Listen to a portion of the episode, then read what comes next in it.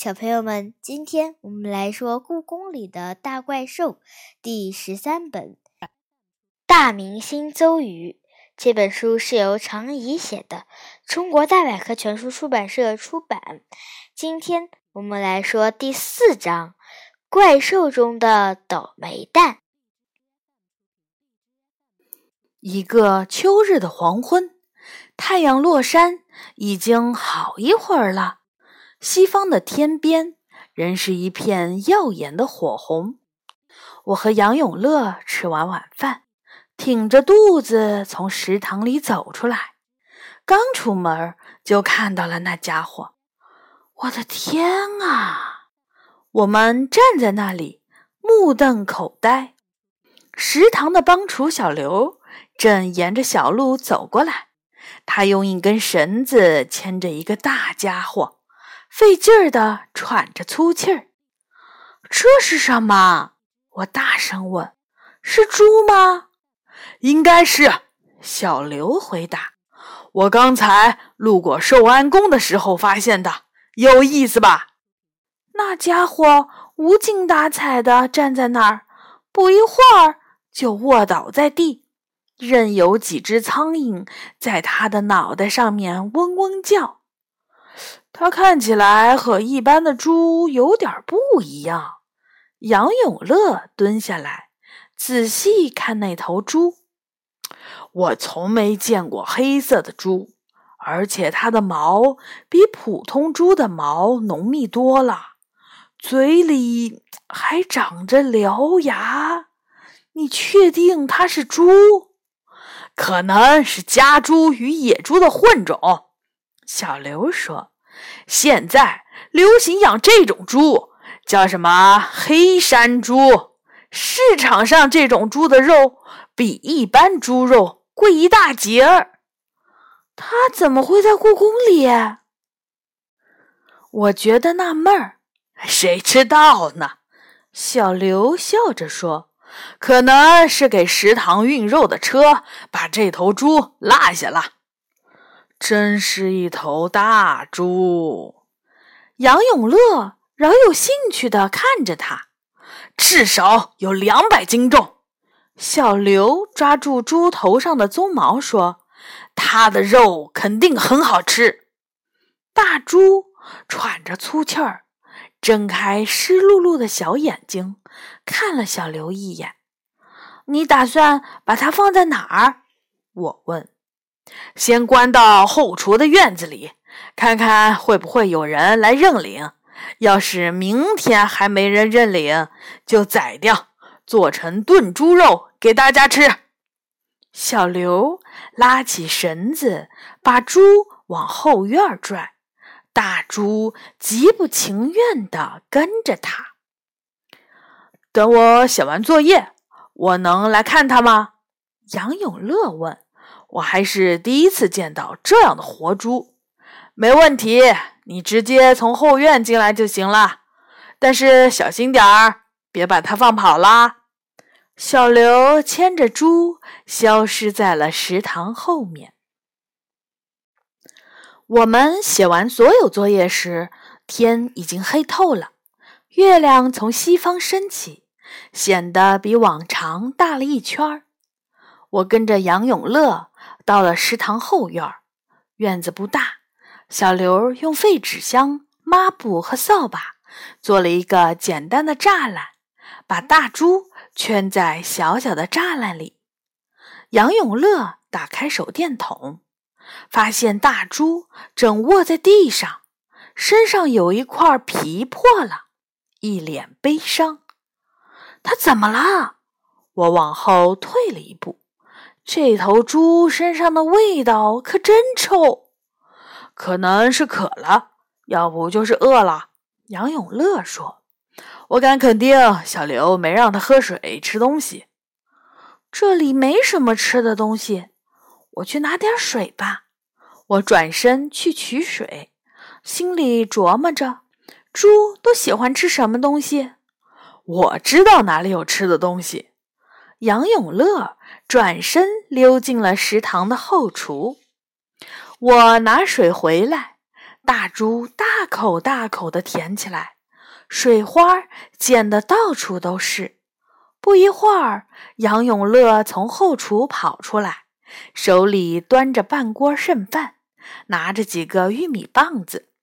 大猪一点儿不挑食地吃了起来，整个脸都埋在锅里。我希望小刘能把它养肥点儿再宰了吃。杨永乐似乎很享受看猪吃东西的样子，这样我就能多观察几天。它已经够肥了，我估计它明天就要被宰了。我摇摇头，大猪像听懂了我们的话似的抬起头，它张嘴叫了两声。那声音和我印象中听到过的猪叫声似乎不太一样，不是噜噜声，而是通通声。然后大猪开始说话了：“你们能别再提我要被宰了这件事儿吗？难道我身上就没有其他有意思的东西？”院子里一片寂静，我和杨永乐都呆住了。怎么回事？我问。刚才我听到了什么？是猪。杨永乐咽了口唾沫说：“他说话了。”我回过神来。对呀，猪也会发声，也会说话，而我们能听懂动物的话。我还是第一次听猪说话。我笑了。我也是。杨永乐跟着说，大猪却不太高兴地看着我们，说：“对不起，我不是猪，我也很讨厌人类用猪来称呼我，黑山猪、野猪之类的都不喜欢。你们能换个称呼吗？”你不是猪？杨永乐围着他转了一圈。你在开玩笑吗？你不是猪是什么？大猪犹豫了一下。嗯，很抱歉，我不能告诉你。为什么？因为如果我告诉你我是谁，我的处境只会更加危险。大猪来回甩着尾巴说：“我的运气一直不太好，比如今天，我居然被一个无知的人。”当做猪给逮住了，你们还打算杀掉我，吃我的肉，都没有问过我愿不愿意。其实我属于一个非常古老的种族，无论是谁，出生时就拖着这么笨重的身体，生活都会不容易。但是我们似乎比其他种族生活的更不容易一些。我们长得太像猪，无论谁看到我们，都会有想吃的欲望。另外，我们跑得很慢，不灵活，也没啥防御能力，再加上运气差，什么倒霉的事儿都能被我们碰上。所以，以前我住在泰山的时候，大家都喜欢叫我“倒霉蛋儿”。你以前住在泰山，听说很久以前泰山那里曾经生活过很多奇异的怪兽。杨永乐对他的兴趣越来越大了。是的，非常多。大猪点点头说：“《山海经》里记录过一些。”另外一个叫郭璞的人也曾经去泰山住过很长一段时间，所以他也记录了不少怪兽。他还认为泰山里的怪兽大多数都是动物的变异，包括我在内。不过那是胡说，我们生来就是独立的种族，绝不是什么其他种族的变异。看来你也是那些怪兽中的一个，杨永乐若有所思地说。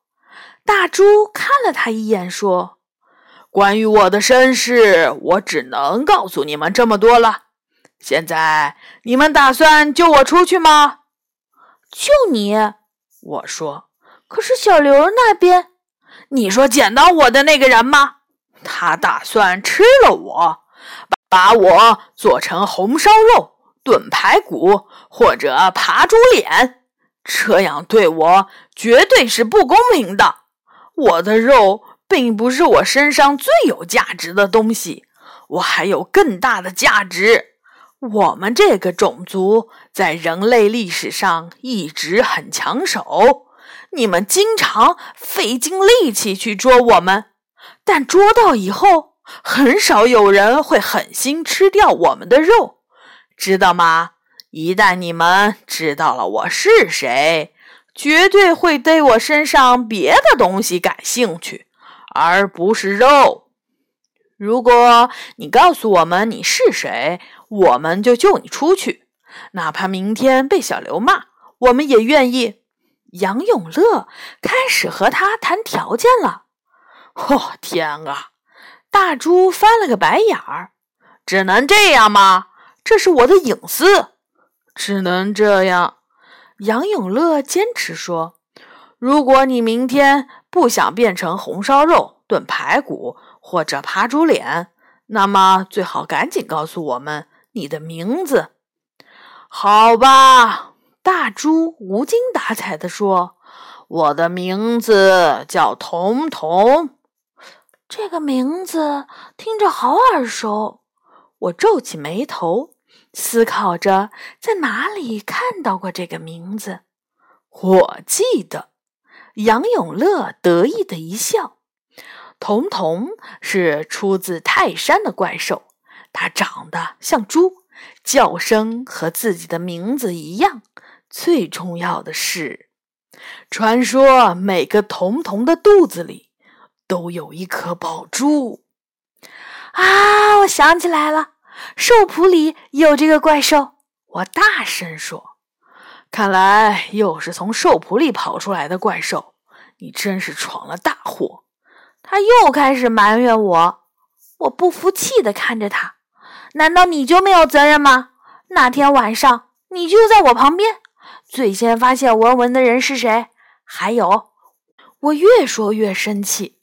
我不知道你们俩有什么仇，但是能不能先救我出去？彤彤大声的打断了我。我看着这个肥大的怪兽说：“好吧，既然你不是猪，你理应离开这里。”我和杨永乐破坏了围住彤彤的简易栅栏，把它放了出来。他伸了伸懒腰，又抖了抖身上的毛。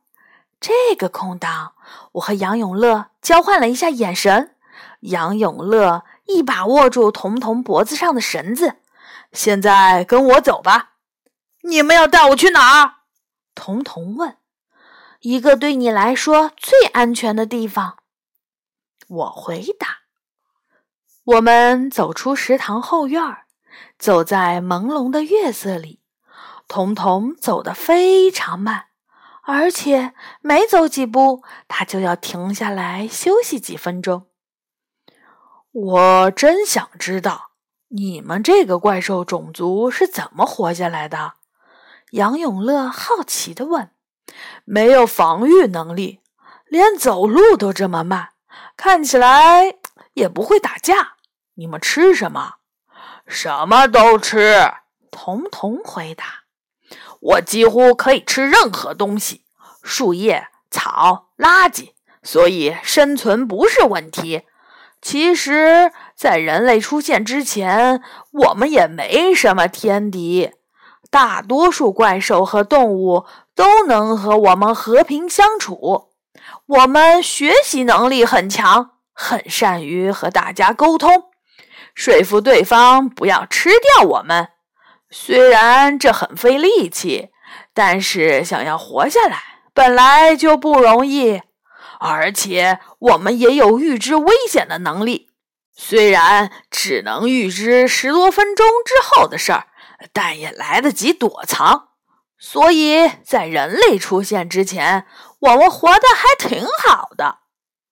难道你们预知危险的能力对人类不管用吗？杨永乐接着问：“不是这样的。尽管我们能预知什么时候会有人类来捉我们，但我们也不一定能躲得过去，因为人类总是不按常理出牌。他们还会使用工具，并利用其他的动物，比如狗。”彤彤吐了吐舌头，看得出他不太喜欢狗。找到我们以后，每当我们想说服他们时，他们只会对我们会说话这件事儿更感兴趣。而且，他停顿了一下，用小眼睛看了看我和杨永乐，才接着说：“可能你们不太喜欢听。”但这是事实，人类太贪心了。他们捉我们，可不像其他的野兽，只是为了吃掉我们，填饱肚子，继续生存下去，而是为了我们肚子里的珠子。我其实不太喜欢那颗珠子，它是我们的基因缺陷。我们从出生时就长着那颗珠子。它经常会弄得我们肚子不舒服。根据你们人类现在的医学观点，那颗珠子其实就是我们胃里的结石。如果你们愿意帮我做手术拿掉那玩意儿，我也很高兴。但是人类往往不这样想，他们只想剖开我们的肚子，拿走那颗珠子，不管我们的死活。就像他们拿走珍珠后，也会直接把蚌壳丢进垃圾箱。彤彤停了下来，气喘吁吁地转动着他那颗巨大的脑袋。他又需要休息了。你说的没错，杨永乐点点头说：“我们人类有的时候是太自私了。”彤彤笑了。你能承认这点，我很高兴。不是所有人都这么想。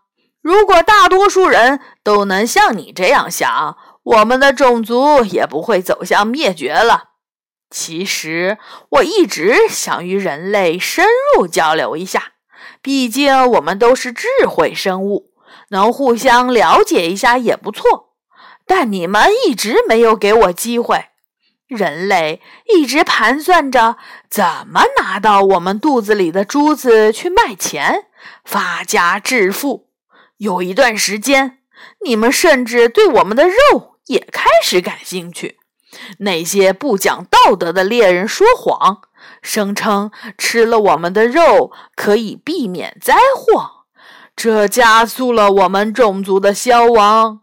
不过，吃了我们的肉的人也没有什么好结果。你们的肉有毒吗？我问。不，我们的肉没有毒，我们是完全无害的，不会伤害任何人。彤彤摇着头说：“但是我听说，嗯，只是听说，吃了我们的肉的人会得健忘症，会忘掉他脑袋里所有的记忆。”所以后来没人吃我们的肉了，他们只要我们肚子里的结石，呃，就是那颗珠子，然后再像丢掉蚌壳一样丢掉我们。唉，你们是够倒霉的，我开始同情彤彤了。是啊，彤彤叹了口气说。那个郭璞说的比较准确。他说：“童童如豚，披鹤怀祸，患难无遥，招之自我。”你们知道这些话是什么意思吗？就是说，你们长得像猪，肚子里的珠子是你们的灾难。每次你们都是因为那颗珠子。而无缘无故的丧命，杨永乐回答：“没错，所以我们是怪兽里的倒霉蛋儿。尽管我们很聪明，如果能深入的和人类交流，我们没准儿能促进你们的文明发展。但是没有机会啦，因为人类总是只相信自己眼睛能看到的东西，那颗珠子，而忽视了我们脑袋里的智慧。真抱歉，我由衷地说，我们太笨了。彤彤微微一笑，用湿漉漉的小眼睛看着我。虽然这道歉有点晚，但总好过没有。我们走进寿安宫的院子里，月亮挂在树梢上，像银色的盘子。你知道我们为什么带你来这里吧？杨永乐问彤彤。嗯，世界上的一切都是这样。一段短暂的旅行结束后，你总要回到原地。彤彤抬起头，看着寿安宫的窗户，说：“我会回到寿浦里，如你们希望的那样。我希望还能有机会见到你。”我由衷地说：“会的。”彤彤笑着说：“如果再见面，我希望能和你谈谈人类的哲学。”哲学。杨永乐挠了挠头。如果那时候我能看懂哲学书的话，再见，再见。彤彤扭着肥大的身体消失在了寿安宫里。好的，小朋友们，这一章呢就结束了。下一次我们会来说第五章《迷楼》。小朋友们，晚安。